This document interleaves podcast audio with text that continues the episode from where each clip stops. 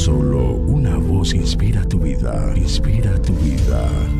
Una voz de los cielos, con el pastor Juan Carlos Mayorga. Bienvenidos.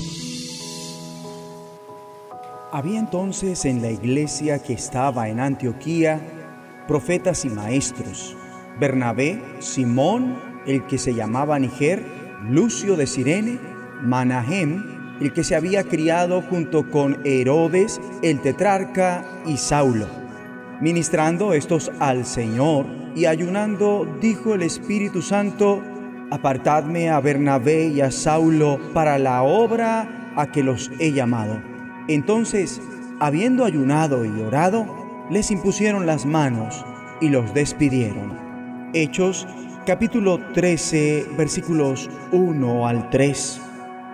Amable oyente, en resumidas cuentas, es imposible frenar la causa de Dios. Si leyeras Hechos 12, encontrarás que Herodes se deleitaba en el prestigio, la fama, la influencia y una enorme riqueza. Las personas lo halagaban y gritaban, voz de un Dios, no de hombre. Pero al instante un ángel del Señor lo hirió, porque no le había dado la gloria a Dios, y Herodes murió comido de gusanos. Esto difiere de la palabra de Dios, la cual, lo opuesto a la vida de Herodes, es imparable, pues está escrito, pero la palabra de Dios seguía extendiéndose y difundiéndose. Bien puede decirse que crecía a pasos agigantados. Ya en el capítulo 13 del mismo libro hallamos un caso parecido cuando una vez más la causa de Dios progresa a pesar de la contradicción. Saulo, o sea Pablo, y Bernabé le hicieron frente a un impostor llamado Elimas, que era un falso profeta, el cual planeó impedir que el gobernador se convirtiera a Cristo. Pablo, lleno del Espíritu Santo, clavó los ojos en Elimas y lo desenmascara por sus engaños y fraudes. Elimas quedó ciego y al ver lo sucedido, el gobernador creyó maravillado de la enseñanza acerca del Señor. Los intentos de Elimas de boicotear a Dios generan en realidad lo opuesto de lo que intentaba.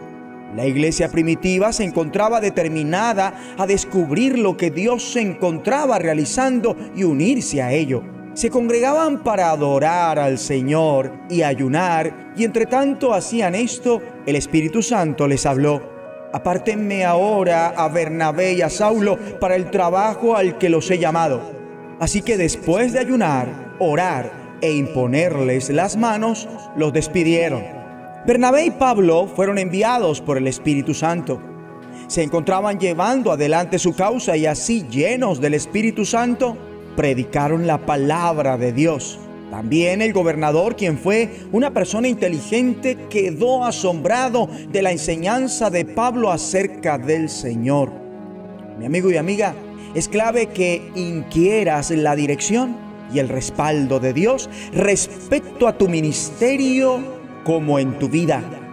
Con Dios de tu lado, eres capaz de llevar a cabo mucho más de lo que podrías soñar lograr por tus propias fuerzas o copiando lo que Dios mandó a otros, mas no a ti. Vamos a orar. Abba Padre, te imploro que me guíes e inspires mediante tu Santo Espíritu. Ayúdame a entender, comprender, conocer aquello que me estás llamando a realizar. Deseo anunciar tu palabra mediante el poder del Santo Espíritu y buscar efectuar tu causa con pasión. En el nombre de Jesucristo. Una voz de los cielos, escúchanos, será de bendición para tu vida. bendición para tu vida.